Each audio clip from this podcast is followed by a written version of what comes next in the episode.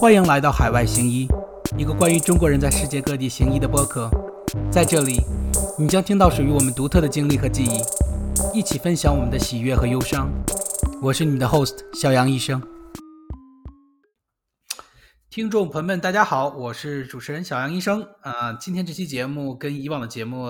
有一点不一样。以往我们都关注于华人在海外行医，呃，一般看的都是些什么神经内科、什么麻醉科、内科、外科之类的。呃，今天的这个这个嘉宾呢，其实是一个比较少我们涉足的一个一个一个科室的一个一个嘉宾。他呢是一个牙科医生，呃，而且他不是一般的牙科医生，他是在。呃，这个欧洲的爱尔兰行医的牙科医生，嗯，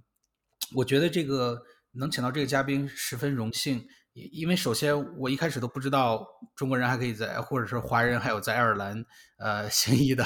因为我们总在网上会看到一些美国、加拿大、澳大利亚或者是英国，啊，爱尔兰出镜率比较小，但是一直以来呢，嗯，爱尔兰在我心目中就是一个非常神圣的地方，啊，风景很优美，然后。嗯，另一方面又带有这种神秘感，因为它的这个出镜率不是很高。那么我们看一看今天这个嘉宾能不能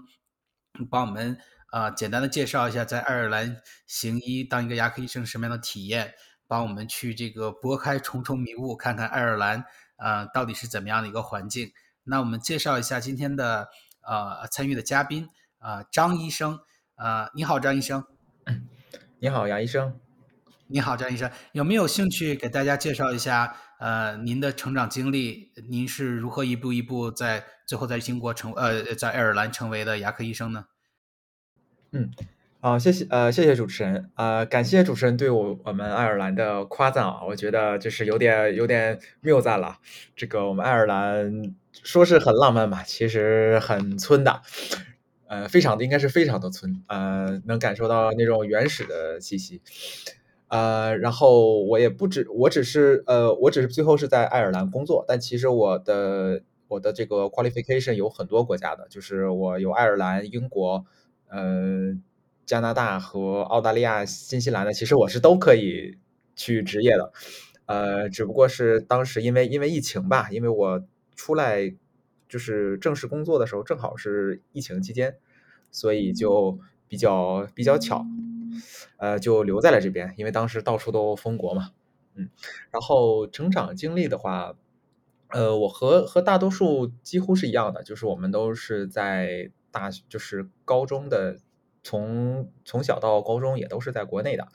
然后也是，呃，也是各种机缘的巧合吧，当时是去了，先去的加拿大，因为我当时是想申美国的医学院嘛，因为知道当时也是这个也是国内很多的。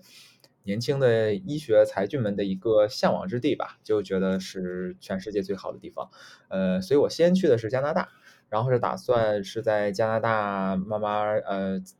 去移民的，因为加拿大跟美国是一样系统嘛。呃，先移民之后，呃，移民之后然后再去学医。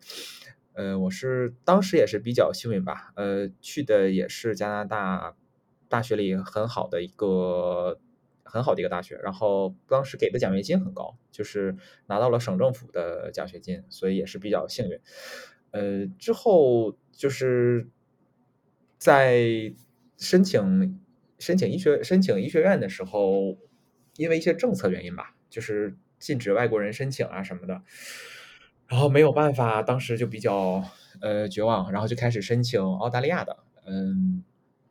不过当时我们因为澳大利亚很多人是知道的，他是要就是要等半年嘛，因为这个等半年就会有很多的不确定的因素。然后当时我的毕业论文的导师有两个导师，有一个导师就是是呃欧洲人，然后他跟我说你可以考虑一下英国和爱尔兰那边，就是也是说英语的，而且。就是他是给了我这么一个思路，然后我就去查了一下，发现英国跟爱尔呃爱尔兰跟加拿大的医医学是互认的，就是就也就是说我在这边读完之后我是有加拿大的执照的，但是你比如说你去你去英国读完是没有的，然后你在中国呀什么日本啊这些地方的都是没有的，所以就是当时就是也是因为这个，然后就选了这边，呃之后就在这边就呃。牙医学院毕业之后，因为它是属于认可度比较高的嘛，所以同时就会拿到了英国呀和澳大利亚呀、加拿大这些这些资格就全都拿到了。呃，之后毕业之后就是在这边，呃，也是有一个相当于公公立医院有一个职位，然后这样就是拿到了这边的签证。呃，但是也是为了增加自己这个收入什么的吧，还有一些经验什么的，就也同时在一些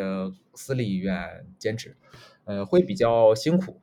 但是收入什么还都是非常好的，起码作为 刚刚入职的医生来说，应该是非常好的。那之后您去加拿大之后是读的本科是吧？对的，对的，因为这个就是跟呃，其实是呃，包括就是说我后来到爱尔兰这边，我进的也是一个 graduate entry 的那种，就是比正常要快的，所以就是相当于也是四年加四年，就是四加四这种，嗯嗯，所以是在加拿大读了本科之后，然后又去了爱尔兰，呃，又读了四年的牙医学院，是这样吧？对，嗯，呃，那我我其实一直有一个呃一个问题啊，就是牙医。呃，如果想在，比如说在这个爱尔兰当牙医的话，他们一般都是你要大学读完一个专业毕业之后才有资格申请呢，还是说高中毕业就可以申请？是这样，爱尔嗯，爱尔兰的和英国，爱尔兰和英国他们是同一套系统的。爱尔兰和英国的本地人的话，呃，他们是可以不需要本科学位的，他就是他们可以直接从呃从高中入学，但是他们是难度是非常高的，呃。因为我认识，我跟这边的同学说过，他们说在爱尔兰的话，如果是他们本地人想进到牙医学院，是全国的百 top 百分之零点二，对，就是说是非常非常非常少，因为全国他们我记得是只招每年只招三十个人吧，所以是非常，嗯，在他们国家的统计里边，应该是所有高中生里最难进的专业就是牙医。然后第二就是那个临床，第三是精算。当然也有很多人是可以，呃，也有很多人是读了就是一个学位之后，尤其是一些国际学生，呃，加拿大的人，因为是跟加拿大互认嘛，所以有很多加拿大的人会来这边。呃，像我们就都是有自己的学位的。呃，所所以就像您这种的话，呃，相当于是跟本地人一起上课，不过他们有的是高中毕业，有的是那种呃，也是做了一些其他事情以后再来读的，是这样吗？嗯。对的，对的，而且就是包括年龄的差别也挺大的，就是有一些人也有一些年纪小的，然后加拿大像我们过去的时候相比他们就会大一些，呃，当然也有，嗯，我们我们那届的话，从入学年纪算起的吧，呃，十八岁到三十岁的都有，三十一、三十二，呃，就就是反正有一个人是他已经是 PhD 了，嗯，然后哦哇，回来对。也是加拿大的，嗯，也是加拿大的，呃，因因为我印象中爱尔兰好像分为两部分，一个是北爱尔兰，一个是爱尔兰。呃，您是在北爱尔兰还是在那个爱尔兰呢？呃，北爱尔兰，首这是一个这是个政治问题了。北爱尔兰是归英国的。哦，北爱尔兰是归英国的，所以您是在非北爱尔兰的那个爱尔兰，就是下面的那部分。嗯，对我这个问题其实就比较，嗯。我有的时候会在会在北北爱那边工作，因为我有执照嘛。但是我的公司是爱尔兰这边发的。对对对，因为他们其实其实北爱尔兰跟爱尔兰他们，呃，就是他们怎么说？就是他们自己之间的边界是没有边检的。就是我们经我经常是买菜去爱尔去，就是跨跨边境去买菜去。嗯嗯嗯，就 是跨境买菜，跨境买菜或者跨境吃饭啊什么，就是他们并没有什么，而且就有的时候连护照都不带，就反正也没有人查，就不是很很在乎。呃，只有说就他们就是比较像同一个部分，但只是说那个你货币上可能就是银银行卡都是可以互相用的，只不过是货币是的话不是很互相认，但是其他就是包括都都很正常。并不觉得是两个国家，因因为你说北爱尔兰是英国的吗？那爱尔兰现在还是在欧盟里面吗？还是还是说也跟爱？对，爱尔兰是归爱尔兰是应该是那个脱欧的最大赢家吧？就是英国脱欧了之后，爱尔兰是归欧盟的，就是它还是跟着欧盟，但是它跟英国搞了一个 CTA，好像叫 Common Travel Area，就是英国跟爱尔兰之间是就是就比如说英国脱欧之后。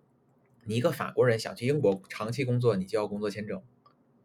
但是你爱尔兰人去英国工作是不需要的。对对，他们内部搞了一个特殊对待，就反正最后感觉就是爱尔兰成为了最后赢家。不错不错，嗯呃，我还是想回到这个关于你成长经历这个这个这个上面，因为听起来好像你在当初国内高中毕业去这加拿大读大学的时候，好像就已经呃立志想成为一个医生了。那为什么当年选择成为医生呢？嗯，这个原因首先就是也是家里的影响吧，家里就是都是做这个的，也然后我也比较喜欢，嗯，不过当时我就是当时也是只只想，当时其实最想做的是外科医外科的医生吧，嗯，然后主要也是觉得这个无论是家里还有自己啊，都很喜欢这个。其实一开始有想过申那个工程系的，因为中国人一般不都是工程啊、计算机嘛，就比较好找工作。但是感觉这种东西，我其实先进的是工程系，然后后来是转说转到那个转到 science 里面才去打算。我应该是到了到了一个多月，我就把专业给转了，就是突然间那时候觉得，就是其实根本就没有很想学工程，就是也反正也自己也是比较鲁莽，就觉得。当然也跟家里商量一下，他说你真的那么想弄想学医的话，你就试试吧。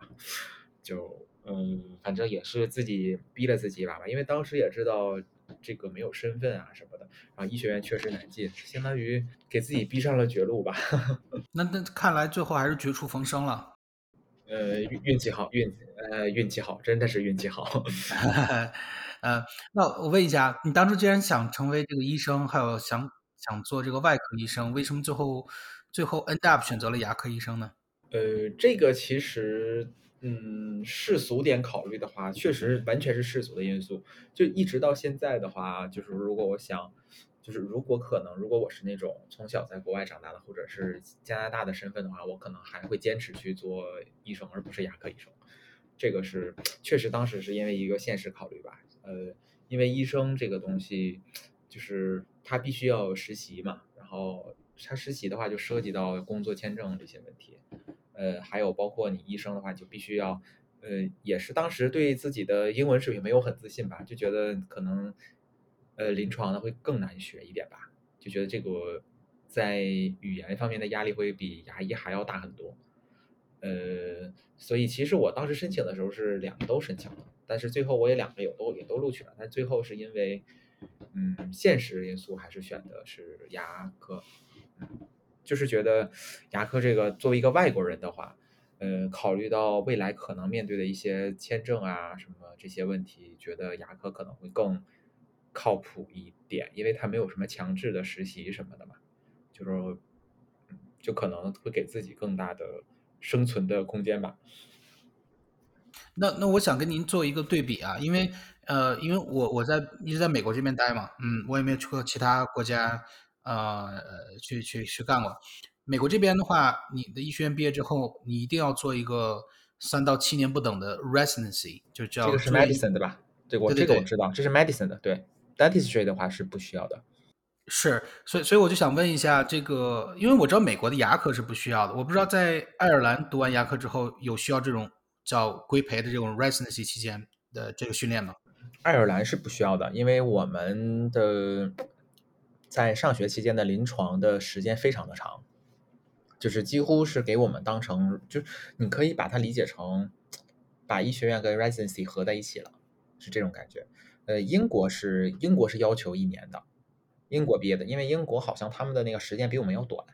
而且他们因为可能国家比较大，这个 NHS 的资源比较丰富，你像我们这边，它这它没有足够的这个地方去提供给这些。嗯，强制的这种一年的实习，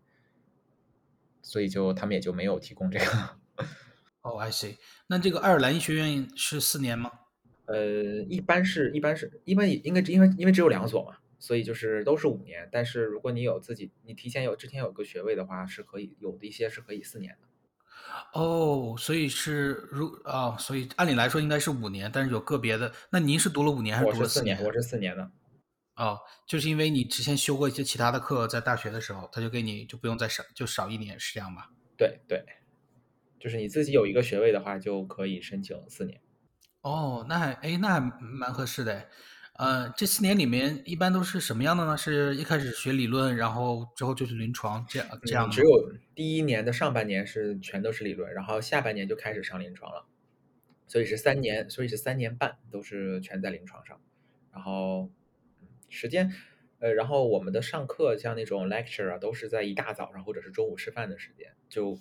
所以就是上午跟下午的整块的时间都是在都是在那个。医院里面就都是去看病人的，所以就是他那 exposure 的时间还是挺长，很长的。嗯，这听起来真的好像是我们这个我在美国住的这个 residency 期间做的事情，就是早上有那个 morning report，中午有这个 noon conference 什么之类的啊。在一在这之间的话，你其实是相当于是半个小医生，在这之间的话，像半个小医生一样的去看病。对对对对，因为。是的，然后你像您刚才说的那种，呃，morning report，我们是在最 final year 的时候，就是有 morning report，就是每天早晨是分组去由不同的那个 attending，应该是 consultant 吧，因为我们这边不叫 attending，呃，就是最高的那种，就是比比 senior attending 还要 senior 的那种，他们去分几个人去带你们，然后去讲这个，就是就是每每天都要去。汇报一些东西啊什么的，还是挺严格的。而且他们的要求就是你毕业之后，你出来之后，就是你自己一个人要可以完全独立去工作，也是真的就是给我们放出去让我们自己干了，就没有人再管你了。那那这个呃，你这个牙医学院毕业了之后，是不是牙科也分这种，就是就是 general dentist 什么都看的，然后还有这种专业的，比如说这个 orthodontic 啊什么之类的？对对的，就是，但是跟 medicine 不一样的是，medicine 你毕业之后你就要申请 residency 嘛，residency 里是你就选了一个 specialty，呃，牙医的话一般是要工作好多年之后才可以去选。这个好有意思，因为我观察到了，好像英国都是这么干的。因为如果我们的观众朋友如果记得话，我们第一期的嘉宾就是在英国牛津医学院还是剑桥医学院忘了，呃的那个王大夫，他就是也跟我说的是。其实做 medicine 的 doctor 的话也是一样的，嗯，也要先工作几年，然后才可以继续再去深造，嗯，这点就跟美国好像不太一样，他你就可以，你可以完全，比如说你内科毕业，你可以直接就升这个，比如心内科呀什么，你就可以直接再去深造，而不用中间再等几年这样。对对对，因为这边 medicine 的话，我们也会有一些了解嘛，嗯，他们也是，当然应该是以王医生的为主啊，我毕竟不是 medicine 里边的，他们也应该是先是。那个 junior house officer，然后是 senior house officer，然后再往上，就是你无论是做哪个专科，你都是要有几年是在全科各个地方轮转的。那我问您一下，呃，成为牙科医生，呃，从您的经历来看的话，可以就去读一个牙医学院，然后呃，直接去当牙医医生。那有没有其他的渠道？比如说，呃，如果我们现在听众里有在国内正在读牙科的，已经在读牙科的，或者已经当牙医。当了牙医的这种朋友的话，他们有没有什么渠道可以去爱尔兰成为牙科医生呢？嗯，是有的。呃，其实我从个人建议，如果是国内的朋友的话，想出国当医生的话，我不建议去美国。当然，如果你是那种非常突出的，确实可以啊。但是因为竞争实在是太激烈了。呃，如果是觉得想，嗯。另辟蹊径的话，可以考虑英国跟爱尔兰，尤其是英国。英国的话，因为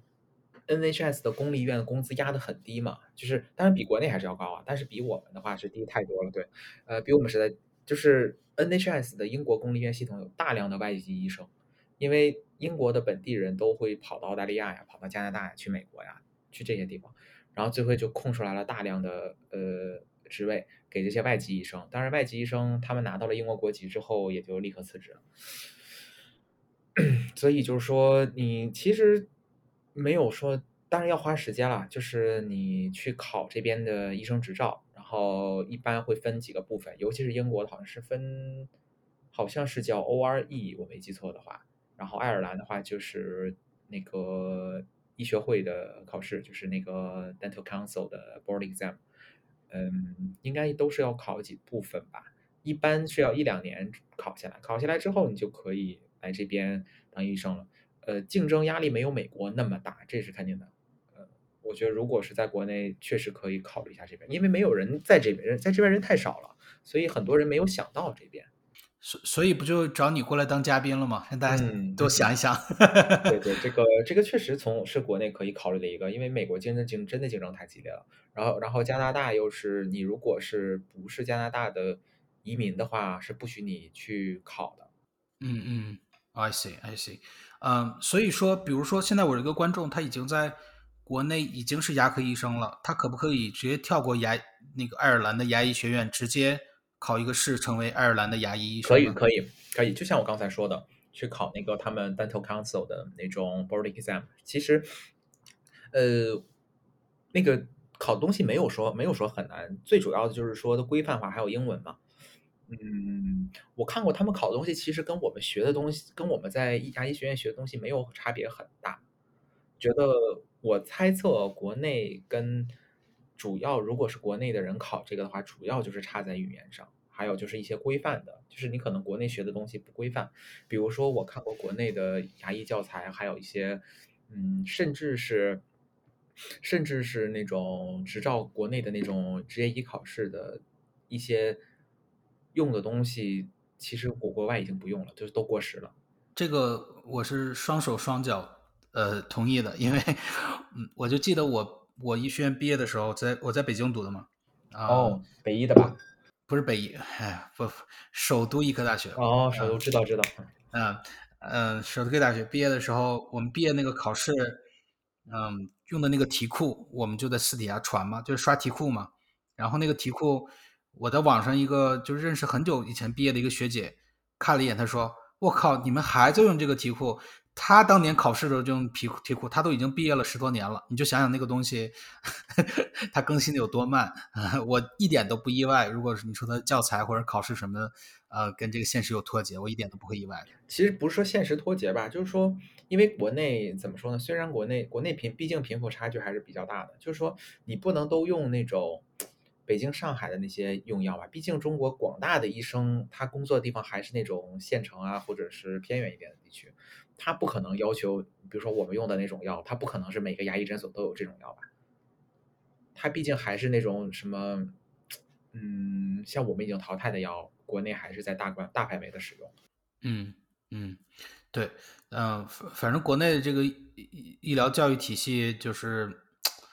怎么说呢？不能说太多，说太多这个节目就没了，然后节国内朋友听不到了，也不太好。这段掐了。我我们就对，我们就说到这儿啊。OK，那这个呃，我们再回到这个在英国成为牙科医生这个话题啊。嗯，像您一样在英国这个牙医学院毕业了之后，是不是要通过一些考试才可以正式的行医呢？嗯，我们是不需要的，我们是。就是你只要，因为我们说实话，在牙医学院的考试极其严格，就是感觉每一次考试都像执照考试一样，就是很多人就是经常是要延期毕业，就是真的对我们要求是很严格的。但是你一旦毕业了的话，其实你几乎。就是你像澳大利亚的执照，我只需要填个表注册就可以了。当然那个表格非常的漫长，感觉会填填个好几周的那种，就很多的。但是确实只是需要这种 paperwork，就不需要去考试什么的了。嗯，就没有一个什么什么牙医执照考试这种东西了，是吧？不需要，不需要。对，嗯，那这一点还真是就跟其他地方不一样。我知道国内和美国的话，呃，包括德国，最后都是要再考一个一个专门的，就像是。不是毕业考试，是那种他们这个整个医学这个 board 出的这种呃执照考试。对，嗯，是的，我英英国、爱尔兰、香港他们都是不需要的，加拿大、呃澳大利亚都不需要的。嗯，哎，你一直提到这个呃英国、爱尔兰、加拿大、新西兰、香港什么之类的，他们是不是全都是那个前的那个英英联邦的那个？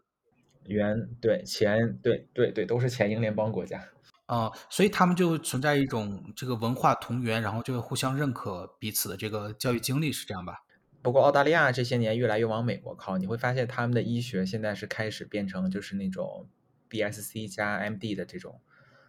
就是他你会发现他们是在他们他是在往美国靠。那我问你一下，如果你现在已经在，比如说你在加拿大，呃，sorry，你在爱尔兰已经当了牙医了，比如现在你突然就想去回加拿大行医的话。你要通过什么样的步骤才能回去行医？或者是 anyway 就是去 either 新西兰或者澳大利亚或者香港。我找到，因为我是有执照的嘛，所以我就是把执照注把执照注册了，然后就是去网上就找工作，然后找到他给你下 offer，然后我就办工作签证就去了。哦，这么简单，哇哦！我觉我觉得这就是一个在这个英联邦体系受教育的一个好处，它真的国家什么选择特别特别的多。嗯，你看美美国和加拿大离得很近，但其实他们之间这个专业的壁垒还是挺深的。美国跟加拿大嘛，我感觉美国在我们看来，美国加拿大好像是一体的一样，就感觉专业壁垒好像挺就是互相认的吧。你你就是从你的角度来看已经很小了，但是跟你刚才说的那个，比如说你现在去澳大利亚、香港什么之类的，还是不是一个难度的，就是还是要麻烦很多的。我的麻烦主要是在是中国护照。哦，你现在还是中国护照？对对对，如果没有中国护照，我可能就更容易一点。哦，I see，I see，OK。嗯，那我我再问您那个问题啊，您已经当这个独立行医的牙医将近两年了，您觉得成为一个牙医有什么让你特别喜欢的地方？然后工作了之后，你又发现什么地方你特别讨厌呢？嗯，特别喜欢，其实就是说这个是一个，嗯，其实所有的做医生都是有一种成就感嘛，就说你比如说患者。比较比较难受啊，不舒服啊，然后比较绝望啊，然后通过你的这个技术，你的这个工作，然后让他非常开心呐，或者是无论是缓解了痛苦啊，还是说让他对自己有一个很满意的那种一个状态，这都是一种，嗯，就是每天会持续的让你有一种成就感嘛。呃，而且就是说跟国内的区别是，这回报还是比较，就是物质上的回报也还是比较好一点，嗯。嗯，然后讨厌的话，作为牙科医生的话，我觉得，嗯，可能任何领域都是这样的吧。就是我们可能会觉得，嗯，每天重复的东西有点多，因为如果是临床的话，它的范围会更大一点。就是你总觉得可能会，也可能是因为我们是不是临床里边的人，觉得他们会更有趣一点。可能大家互相都是看，觉得是围城那种感觉嘛。嗯，有的时候可能觉得。就只看着嘴里那个，有的时候觉得有点有点烦啊什么的，但是也就是可能因为这个，我才会比较想去做之后去做 specialist 吧，嗯，就是可能会呃想在技术方面，就是在专攻就攻一些更难的技术，比如说嗯，比如说都有什么方向呢？如果你想去深造的话，嗯，牙科的话方向就是像什么牙体牙髓呀，然后牙周啊。修复啊，呃，颌面、口外科、口腔外科呀，还有什么颌面外科呀，嗯，儿小儿童齿科呀、正畸啊，就就是这些，就是，嗯，还有一些更小的一些专科，这就不说了，还有一些更小的，是比较小众的一些，但也是专科，可能会考虑像外科一些的吧。I see, I see. 嗯，我我记得我原来在克利夫兰实习的时候，就认识一个呃，在那边做颌面外科的一个牙科大夫，他就是他挺神奇的，他是因为你知道，美国这边如果当牙科医生作为外国人的话，你好像无论怎么样都都要再再读一遍，再读至少一年半两年的那个美国的牙医学院。对对，在美国是的，对，就是我应该是除了美国之外，我哪儿都可以去，是吧？嗯。嗯，但是毕业了之后呢，他就把你当做是美国自己美国自己的毕业生来对待了，就是就就业歧视就少一点。你看，像我们一样，我是嗯国内本科毕业，呃国内医学院毕业，然后到美国来做住院医这样的，啊，就会涉及到我我他把我归类为 international medical graduate，永远就是跟嗯 American grad medical graduate 是两个 category，啊，但是牙科的话好像就是。反正你只要能进入他的医学院，就再读两年的话，你就把他就把你当自己人了。反正我觉得也挺好的。牙医是这样的，你如果不是美国毕业的话，就是美国两年毕业的话，你是根本就不允许你工作的。对对对，是这样。所以就是不存在 MG 这一说。但是唯一的一种做法是你去美国做 specialist，然后你如果是 specialist 的话，你可以在大学里边就是。在大学医院行医任教，但是你不能出去独立开业。嗯，然后或者是你做完 specialist，你回到自己国家去。对对，但一般来的人好像都是，当然也也也也有那种想回去的哈。我我在这边，美国其实系统嗯，明面上是这么说，但其实私底下很多骚操作，我也是认识了，啊，采访很多人后发现，哎，还可以这么搞，嗯。但是我回回到这期的话题啊，我我想说这一点呢，就是说，呃，其实成为牙科大夫其实是一件非常难的事情，嗯，很多听众可能没有注意到，因为在国内的话，读临床、读牙呃牙医啊、牙科的这种，嗯，都属于分数不是。最顶尖的那部分哈，但是在国外的话，它绝对是就是最顶尖的。呃，我给你举个例子，呃，美国的牙医学院的学费其实是你读一个正，比如说读他的医学院的好几倍。对对对对，我们也是，你们也是是吧？呃，一般来讲，我记得平均他美国一个牙医学生如果贷款读完这四年牙医学院的话，一般要负债将近一百万美元左右。嗯，如果一百万美元吗？算一算，一百万、五十万得有吧？一百万应该不至于，一百万美金呢，应该没有吧？呃，那就是最高是一百万。我听听一个嘉宾说了，呃，可能最高最高能到一百万的，因为你可能是把四年本科也算上了。如果四年藤校本科，然后四年医学院、四年牙医学院的话，那肯定就是得一百万了。那很有可能，而且他们有的时候贷款把自己就是吃喝玩乐的那个钱也贷进去了，所以就是哦，对对对，是的。但但一般来讲，医学院的话，一般毕业之后都是二三十万，嗯，所以你就可以对比一下，你可以看到他这个对经济实力的这个要求，嗯，所以一般来讲，是因为这呃是这个是因为这样，就是说，如果你去看北美的牙医学院的学费，它是就是 tuition 那部分是跟临床是一样的，但是它多了一部分叫叫 clinical fee，那个是材料费，一般那个都是在三四万，就几乎是又一个学费在那，所以呃就是材料还要再交钱是吧？对，就是说他是像在北美读口腔、读读牙医的话，他相当于是呃 medicine 的学费再加上再乘以二，乘以那个二是材料费。那那我这个就有点很难理解，因为因为学临床的话也需要材料，有的材料也很贵，好像没有说被他们单单独收一次费这样哈。呃，对，这个我也可能是因为，哎，这个我还真的不知道为什么。因为可能是临床，因为它是在医院用，可能是不是政府有一些拨款，然后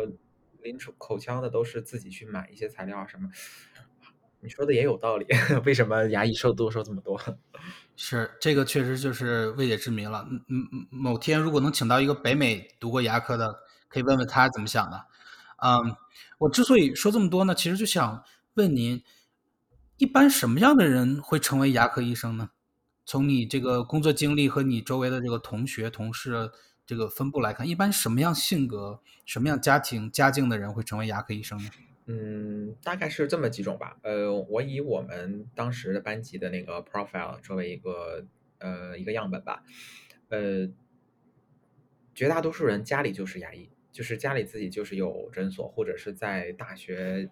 大学医院当教授的、当主任的都是有的。呃。绝大多数人，呃，外国人，他们本科、他们高中上的都是私立学校，就都是都是很有钱的。有一个，我们有一个同，我们有一个同学还是这边的省长，就他他妈妈还好像是这边省长吧。对，就都是这种，嗯，几乎都是家里条件很好的，嗯，条件差的几乎是没有的，嗯嗯。然后这个是家里条件的，呃，然后性格的话。首先都是那种比较，嗯，不会很懒的，就都相对比较勤快一点的，然后比较智商不能太低吧，不是不用说，我觉得学数高数学呀，学计算机的这种可能要智商要求比较高，感觉学牙医的倒没见得智商很高，要求很高，但是感觉就是。可能会需要有有那种学习的毅力吧，就不是那种看学一次就放手的那种感觉，要长期保持那种学习的状态。嗯，然后可能会需要愿意跟人打交道，因为你你是要每天要，起码像我一天要看二三十个病人，你就一直要跟他们说话，对吧？你要跟他们讲这些东西，然后嗯，还得比较喜欢动手的，因为。嗯，他这个你不像是 medicine 的话，如果你是做内科的话，你确实不需要什么动手的能力吧？比如说我，我觉神经内我觉得就不太需要动手的能力，但是心内还倒是需要的。嗯，动手能力这边是很主要的。比如说美国的牙医学院的申请考试，哦，我们当时考加拿大的牙医学不不考爱尔兰的牙医学院的时候，是按照美国的要求去考的，就是我们会考美国的那些考试去申请。啊，他没有自己的考试吗？他有，但是因为我走的是加拿大的系统，就是他给加拿大的申请人专门有一个系统，因为就因为他是互相认的嘛，所以每年会有很多加拿大人去申请。对，所以他就为了方便这些人，就专门给他们开了一个，就是你考的东西都是按照美国的标准去弄。哦，就是说他也不要那种水的，你来你也是，你就无论因为什么其他原因，你不能是因为你智商不够来我们这儿，是你得通能通过美国的考试才能有资格来我们这儿。对对，他的要求都是按照美国的美国的来的。嗯，所以整体来说，在我们这边会发现，嗯，班级里成绩最好的那几个人是最好那两三个人吧，是爱尔兰人。嗯，然后可能一呃，就反正前边的前半部分都是加拿大的，嗯，几乎都是加拿大，加拿大成绩没有低的。嗯嗯嗯。那一般除了爱尔兰本地人、加拿大人，还有什么样的人会成为这个新新加坡、呃马来西亚，然后个别时候还有一些欧洲人，一一两个吧，就可能每一个地方有两个人这种。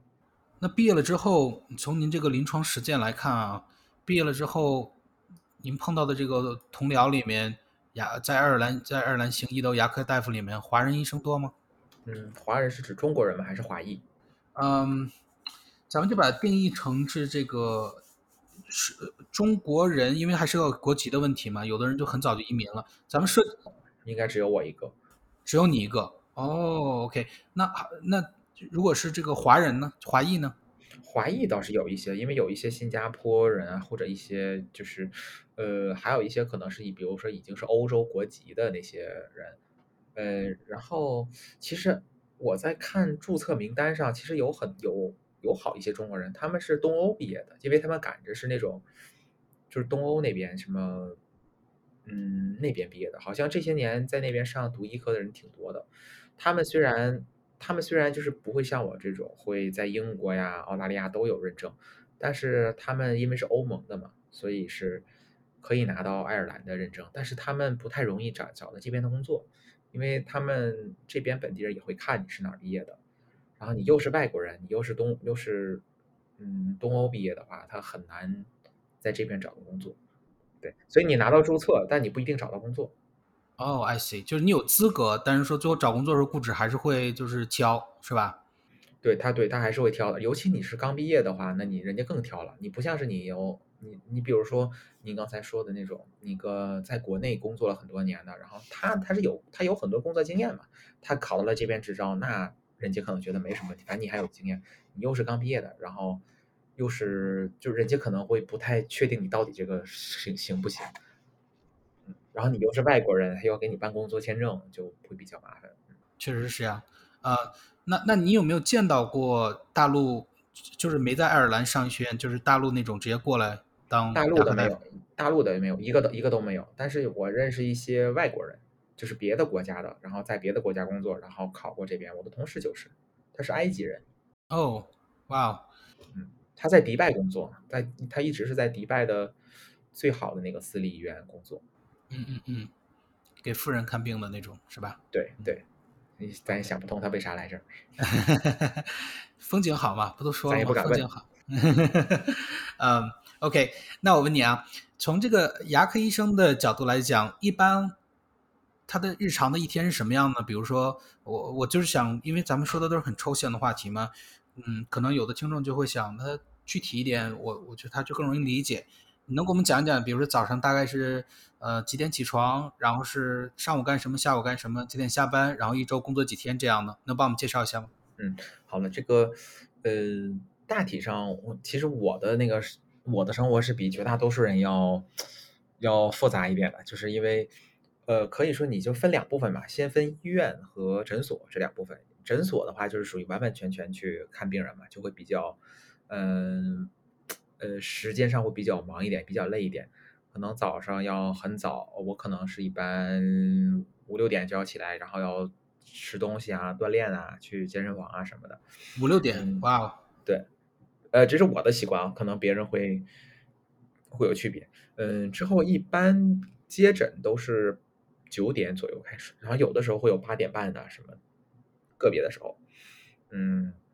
然后每天会看很多病人，当然我们也是看，就比如说有的可能只是做检查，他可能十五分钟，然后有的可能是那种做那种手术啊或者是什么那种大的那种操作，可能就要花两个小时啊什么的，嗯，基本上，然后中午的时候虽然理论上说是一小时休息吧，但是。几乎是休不到一个小时，因为你前边的是就会有，比如说你没有完成，就要拖个十分钟、二十分钟啊，中间大致会有半个小时休息吧。嗯，他这个时间很看你个人，比如说你的患者，你像我，如我的患者特别特别多嘛，所以我可能经常晚上是要，嗯，肯定是要干到五点到六点，然后最近可能都要干到七点。其实，在诊所还是挺挺忙的，挺累的。因为我知道您是这个工作。特别勤奋的。那如果说 on average 平均来看的话，一般来讲，大家是什么朝九晚五吗？还是大概什么样一个作息？平均，呃，我在医院的时候就会相对轻松一点。医院的时候就是因为没有那么多的患者嘛，比如说医院可能就是九点，什么九点左右开始上班，呃，然后比如说上午是去看病啊，然后带带学生啊，就会相对轻松一点。然后下午可能有的时候去做一些。呃，回回邮件啊，然后呃，去上上课呀，然后就会相对之后就没有那么忙，但是在诊所的时候就会非常的非常的忙，在公立医院的话就没有那么忙，它是跟国内感觉有点反过来的。呃，一般一周工作几天呢？呃，绝大多数人是五天吧，然后我有的时候是六天，就是可能会出去去。别的城市去出诊啊什么的，嗯，然后每年大概有多少假期呢？嗯，正常的话，除了圣诞这种假期的话，是有两个两周的，就是带薪休假的。呃，当然，因为我是外国人嘛，所以我是有那个工作签证，他是有这个带薪休假的。否则的话，你都是自都是那种自自我雇佣嘛。自雇的话，就是说你你自己愿意休多长时间休多长时间。你休都休息的话就没有钱嘛，所以就是嗯，完全看你个人。呃，我对我的很多的同学，尤其是女生的话，她们很多人是一周只工作三天的。哦，对，就不是说你要我我的话，我是必须要工作五天，因为我是工作签证嘛。因为，但如果我是本地人的话，就是你其实自己都是很灵活的，就是你工作时间少，你就挣的少嘛。你工作多你就挣得多嘛。丰俭由由人，然后这个多干多得这种是吧？啊，对，整体来说是这样。但当然，就是每个人，比如说有的人可能他的患者就比较少，就是他的就什么国内的话讲回头客比较少吧，那他就可能挣的没有那么多。那有有的那我患者就特别特别多，就是那就会多一点。然后其实也是一个就像是，嗯，你给一个患者看的好，他会有他们会回去去说说嘛，然后你会发现。你会发现，你每天都有很多很多的那种 new patient，就会觉得你就知道，就是你在 build up 你的 list。嗯嗯嗯，就名声名声在外了哈。就就说明就是就是你如果看的都是那种旧的患者，没有什么很少有 new patient 的话，你就觉得你该想想自己是不是做错了。啊，但是但是如果你你你看的旧患者没有几个回来找你的，一般都是新患者，也说你做说明做的也不怎么样吧？说明旧患者就试一次就跑了。嗯，旧患者肯定会来的，就是如果是完全没有新患者的话，嗯，那也是有问题的。就是对，既没有新患者又没有旧患者，你发现人越来越少，那就问题大了。我我在网上之前每次采访之前呢，我都会呃略微的做一下 research，大家看一下。嗯，好像整个爱尔兰的现在大概有大概嗯两千名牙科大夫，你觉得这个数据准吗？差不差不多，应该是，呃，是这样，就是说两千人，包括我刚才跟你提到，有一些是东欧啊毕业的，然后他们其实就是说，就真的爱尔兰本地毕业的没有这个数，其实是远远小于这个数，有很多，比如说什么东欧的，就是其实这几年大量的东欧的，波兰的呀、罗马尼亚的呀、什么匈牙利的。涌到这边来，因为他们占那个欧盟的这个福利嘛，嗯，咱就是也是有一些嗯有一些影响吧。呃，之前哎，后边这段最好后边这段我跟我先说吧，但是你可以可以掐了。呃，是几个东欧的医生，就是导致我们这边的牙医的医生的保费大量升增加，就是他们就是他们就大量的在这做那种 implant，然后做一个失败一个，然后就做他就赔，因为他有保险就赔钱嘛。最后就是好像那几年他们赔了几百万的那个就是赔付，导致就是就是这这些东欧的这帮人搞搞乱了之后，然后我们的保费在涨。然后就是，嗯，然后我这边还知道有东欧的那边，反正怎不能说东欧的就不行吧，但是就是他们的那个，就感觉他们就是他们就很就路子比较野，而且很迷，就是有有厉害的，但是也有不行的。但是你像我们这边的话，你你虽然不知道他有多好，但是你知道他不会不会差到什么程度，因为他他差到那个程度，他都毕了，他他是毕不了业的。但是东欧你不知道，我这个深有感触，因为美国的话，嗯、听众们朋朋友们可以注意一下啊，将来我们有一期会找我们那个呃美国的那个骨科山鸡哥啊、跟我再做一期节目，就是专门讲这些 bad apple，就讲讲这个有一些就是最后锒铛入狱的医生是怎么进去的。美国其实也有很多呃这样的例子，而且很多就是相当于是 IMG 啊、这种国外就是穷苦日子过过了很久，然后好不容易能挣大钱了，然后啊、最后就是丧心病狂地在捞钱的这种啊，嗯，像这种平均的话，在这个爱尔兰当牙医，平均年收入大概是怎么样的呢？这个，因为怎么说呢？你看到那个数字是他们报上来的。我的意思就是说，每周只工作三天的和每周工作五天的，他们合在一六天的和他都合在一起，你没有办法算。嗯嗯嗯，那那从您的这个观察来看的话，大部分同事一般都是工作几天呢？嗯，爱尔兰人的话，本地人的话，应该是三四四天的居多。嗯嗯嗯，那咱们就取个折中的吧。如果说一周，因为我知道你工你工作很你很累嘛，就是如果都按你算的话，就又会有这个 overestimate 的风险。那如果一周只工作五天，然后朝九晚五这样的话，大概一年年收入多少呢？多少呢？嗯，如果是把全职在公立医院的话，呃，你是指就是刚刚就是这种，嗯，用那种 entry level 还是那种 senior 的，还是 specialist？你能不能就是 C entry、senior 和 specialist 都给我们大概介绍一下？嗯 entry level 的话，应该应该是七呃，如果是四五天的话，应该是呃，我不算我啊，我说大多数人七七七六七万吧，就是就是刚毕业呃一到三年这样，三到五年这样，呃，然后一到三年吧，可能这个，然后三到五年可能会再多一点，呃，然后如果是公立医院的话，呃，就可能就也就是停到这个数字了，就是六七万，就是或者是更低一点，因为公立医院比较闲嘛，私立的话会累一点，嗯，然后如果是 senior 的话，这个就嗯十十几万的，一年十几万的，其实十万十来万、十五万的话，就一个月一万多一点，这个还挺多的。嗯，就是那种工作十年以上，就是 general practice 的话，呃，然后如果是自己开业的话，那可能就会更多一点，就是自己有诊所的话，可能会挣的可能会更多一点。这个就是完全看你开多大，然后就是很多因素就是不确定，嗯。然后如果是 specialist 的话，一般都得是十五，应该是看什么 specialist 吧。嗯，如果是独立开业的 specialist 的话，应该得二三十万以上。然后如果是为别人工作的那种呃 specialist 的话，嗯，应该也得是肯定得十五万以上，十五到二十五吧，差不多。嗯，英国没这么多。英国没有这么多，就只有爱尔兰是吧？对，英国除以二。嗯，因为我认识一个在加拿大，在这个温呃，在那个 Vancouver 那边行医的一个一个中国牙医，他就跟我说，他一年就是一般来讲，就只能治挣八九万这样，就是加拿大的那个那个他。是他是什么？他是 entry level 还是 senior 的吗？呃，加拿大吗？他自己开诊所的呀，呃，或者或者说他是一个私人诊所的一个雇员，这样。啊，雇员是是是哦，那应该是那感觉好像比我比我印象中的要少。呃，是这样，呃，是这样，就说在是在在加拿大，还有包括这边，它都会出现一个问题，就是说城市越大，收入越低。对，就是在加拿大的话，我知道在多伦多的收入是最低的，因为他的牙医生太多，竞争也大。嗯、反倒是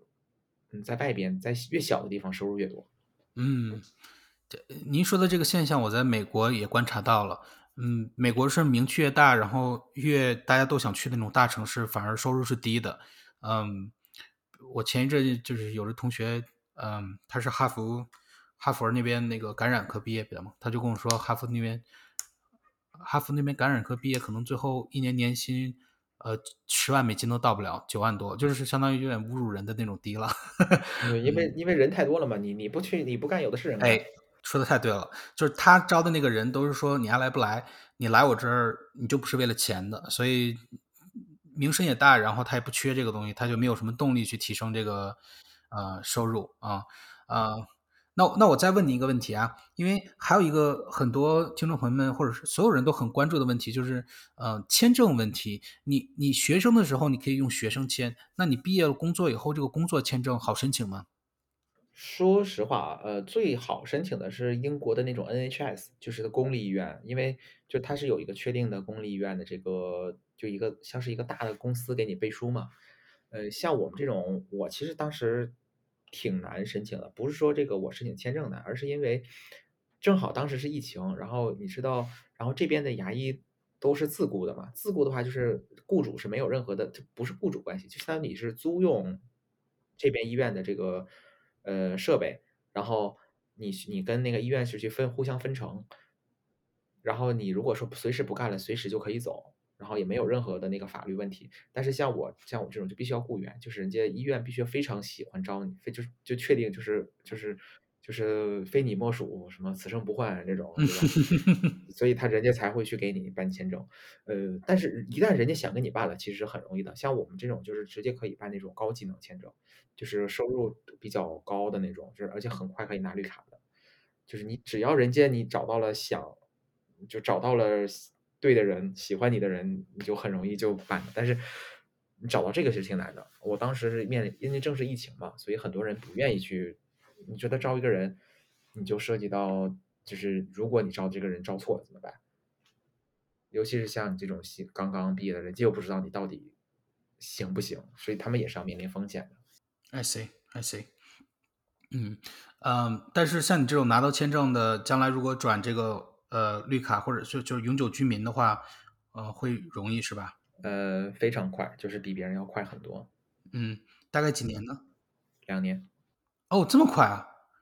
啊，天，正常正常应该要五年多吧？哦，哇哦，那这个真的是呃蛮不错的哈。真是蛮不错的。嗯，对，医生一般都，但是如果是 medicine 的话，不管你收入多少，都可以直接拿到。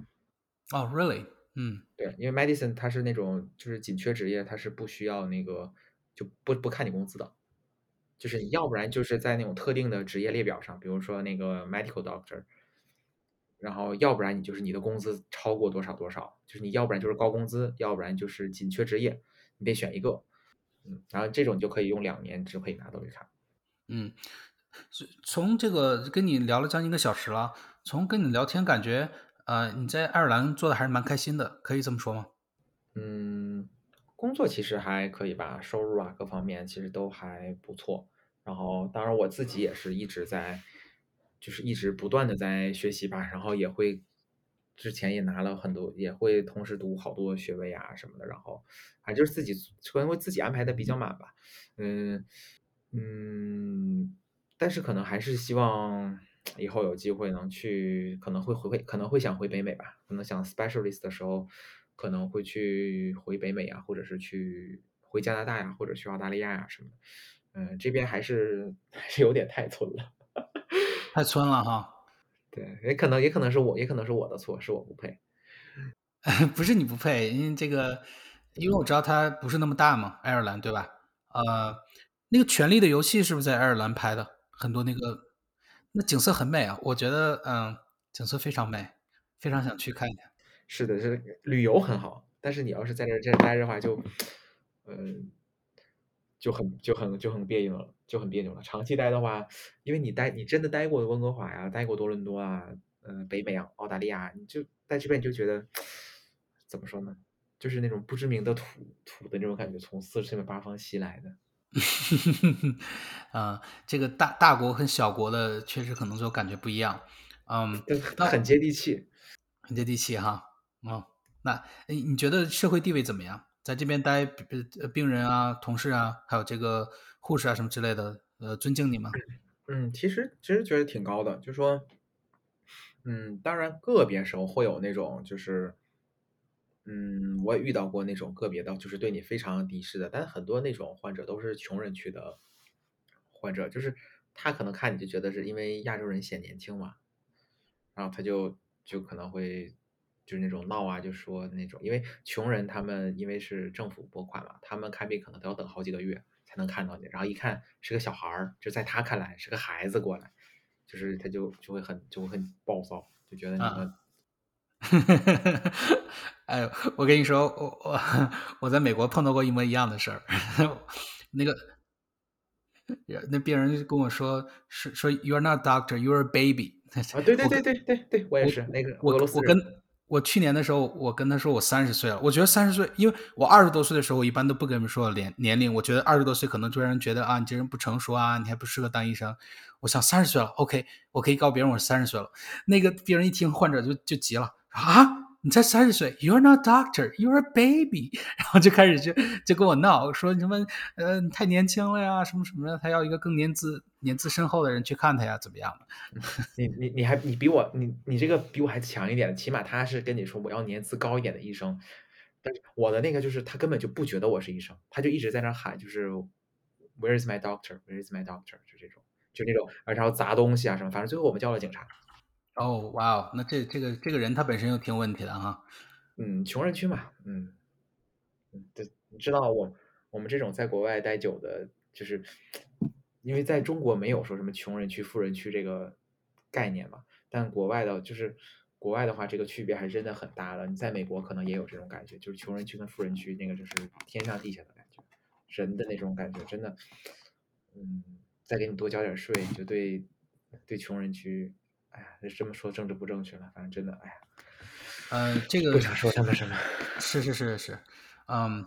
呃，我我我问这么多问题啊，其实最后每一期结尾我都会问嘉宾一个就我们这节目特色的问题，呃，因为我觉得这个问题可以可以可以让我知道一些我之前问不出来的一些东西啊，嗯，我我问你一下，因为你也经历了很多，在这个国内生活过，在加拿大生活过，上过学，然后又到爱尔兰工作上学。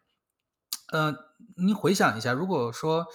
嗯，回往过去，如果上天再给你一次机会的话，你哪些事情会选择做的不一样呢？嗯，其实我在英国跟德国也待过。哦，你还在英国、德国待过？哇，我我我我是牛津毕业的。哦，我天呐，跟那个王医跟那个王医生是应该是校友。然后如果说不一样的话，我可能，嗯，怎么说呢？我觉得人生应该就是。也人生应该是那种，就不要说，因为我觉得现在国内很多的医生吧，就是别的专业我就不说了，就是觉得大家哦，大家都说去考美国医生执照啊，我也去考，就他也他没有去，他自己没有一个思考，就说，嗯，这个到底适不适合我，然后我能不能做到？就是如果我想，我说我想哦，我不想在中国做医生了，呃，那我真的只有去美国一条路吗？就说。就我觉得应该是思维要打开一点吧。我觉得如果是我当时的话，我可能会，嗯，就是可能更早的，就比如说在，呃，更早的时候就转到，就是重新申请爱尔兰的医学院。就可可能当时我一直我就没有在想，我是不是可以去别的地方。我当时就是思路就都是在我要怎么能。因为我当时可能想要毕业之后先待几年，然后拿到爱尔拿到加拿大的国籍，拿到加拿大绿卡，然后再申请，就他又很耽误很多年的时间。如果我当时思路再放宽一点，我可能能更早的，就是可能能提前个两年三年出来，就是嗯，可能会给自己更多的这个机会，包括时间上啊什么。所以你的建议是，大家先把这个自己未来道路花心思给他想明白了，然后再去做，可能会。呃，少走很多弯路是吧？是的，就说不要觉，就是自己一定思路要打开，要自己去想，就是我还可以做什么。就是你如果是就没有什么完全不可能，法无禁止，法无禁止即可为嘛。就是那都说什么中国人没法在国外当医生，那我们这么多人不都当的好好的吗？那我们怎么出来的？那不都是走出来的吗？觉得如果在我自己来话，可能会，嗯，可能会。比我之前更开放一点，就是思路敢打得更开一点。嗯，然后我可能当时就是直接就是很早就选牙医，而不选这个临床了，因为当时临床和牙医两个同时申的话，确实压力挺大的。嗯，然后还有就是说，嗯，我自己的话，我觉得从专业角度来讲的话，我感觉没有其他的路途可以优化了。嗯，啊，开，嗯，就是从专业角度来讲，应该是没有太多地方可以再优化了。嗯，您的这个答案跟我们有一期请了那个美国的骨科医生啊，山鸡哥的那个答案，就相当于是两个哲学理念了。嗯，哎，对，但但我觉得没有对和错呀。呃，你说的是，如果之前叫，嗯，人无远虑，必有近忧，对吧？你说的就是把事情先规划好了，就会少走弯路。他就是，但山鸡哥就是把事情规划的很好，精确到秒，一点弯路都没有走。那他他最后悔的地方就是当初应该走一点弯路，他反而希望自己走一点弯路，体会一下那个年龄段能看到不一样的风景。嗯，所以我想把这两个答案都放在这里，让这个听众朋友们自己去体会，到底哪一个是自己。因为这种事情很难说谁对谁错，嗯，我们也很难说哦，这个人挣的钱比他多，所以他就赢了，赢了。嗯，钱挣到一定程度以后，他就，嗯，没有那么大的一个一个一个阶级的一个跨越了。嗯，幸福是有很多其他的东西来来决定的。嗯，当然，这这跟美国人就跟美国人的价值观，呃，又又有。又不一样，然后又有关系了，嗯，最后呢，我还是想想感谢今天这个张医生抽出时间来给我们做这期节目。大家可能不知道，这个张医生那边已经是深夜了，呃，我是我还是下午，所以张医生已经累了一天，又开会又要看病人，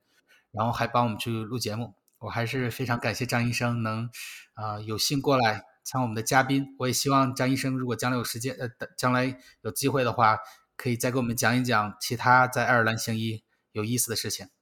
嗯，好的，也谢谢也谢谢杨医生能有呃用心给大家做这个节目，也让我们就是全国全市全球各地的这些华人医生能可能以后有一个交流的平台吧。呃，也希望之后我们这些人嗯能在专业领域可能未来有机会都可以互相提携，而不是要像以前的那种。老的中国人那种单打独斗，然后互相坑同胞那种，我们要向印度人学习，呃，大家团结起来，让别人无路可走，啊，都互相帮助，互相帮助。张医生说的太对了，这个节目的初衷就是这样的，就是互帮互助，然后我希望就是我们能带起带起一股不一样的风气。对，希望国内的医生也都能不要只盯美国嘛，就希望就大家在全世界各个地方，呃，都。就是都有这些从国内出来的这种医生啊，然后能在外边工作，然后大家会带来很多国际上的视角，然后如果可能的话，未来甚至可以去影响国内的这个呃医学的风气吧，或者是一些呃不能叫风气吧，应该是一些体制或者是这种制度上的问题吧。好，那么感谢张医生，感谢听众朋友们，杨医生，我们下期节目再见。再见，再见，拜。